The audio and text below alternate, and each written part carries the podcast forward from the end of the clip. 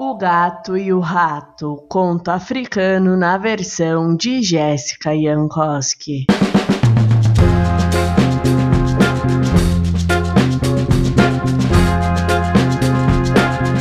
O gato e o rato ainda eram amigos e um dia combinaram que iam fazer uma viagem juntos. Não sabiam muito bem para onde queriam ir mas iam felizes, comemorando a amizade. Em um dado momento, apareceu um rio e os dois, se quisessem continuar com a viagem, teriam que atravessá-lo. Como faremos? O gato perguntou. Corre muita água nesse rio. O rato respondeu: Eu sei que você não gosta de água, amigo, mas se acalme, faremos um barco. Ah, está bem. E lá foram os dois procurar algo que desse para fazer um barco. Até que encontraram uma grande raiz de mandioca. Isso dá um barco! falou o rato. Dá mesmo! Vamos jogar essa mandioca na água e ir! Partiu! Os dois amigos, gato e rato, começaram a atravessar o rio num barco de raiz de mandioca.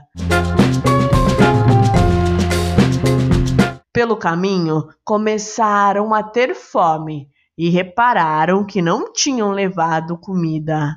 Então, com a barriga roncando, o gato quis perguntar: Miau, o que temos para comer? Não trouxemos nada, mas não se preocupe, podemos comer o nosso barco. E os dois começaram a comer o barco. O gato comeu muito pouco, porque não gostava de mandioca. Mas o rato comeu, comeu, comeu e comeu, até que acabou furando o barco, que começou a afundar.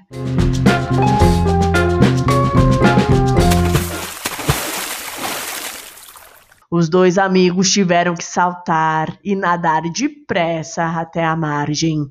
Enquanto o rato nadava bem de boa, o gato mal conseguia encostar na água, sem se arrepiar todinho.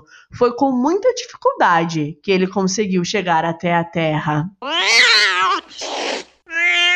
Muito envergonhado, com fome e com tanta raiva, o gato olhou para o rato e disse: Estou com muita fome e irritado com você por causa dessa nossa viagem. Sinto muito, mas terei que te devorar.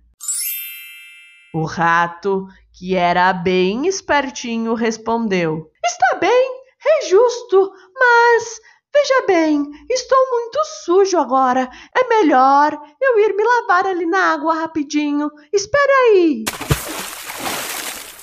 O rato afastou-se, pulou na água e desapareceu nadando. O gato, como detestava a água, resolveu não ir atrás. Depois desse dia, os dois nunca mais voltaram a ser amigos.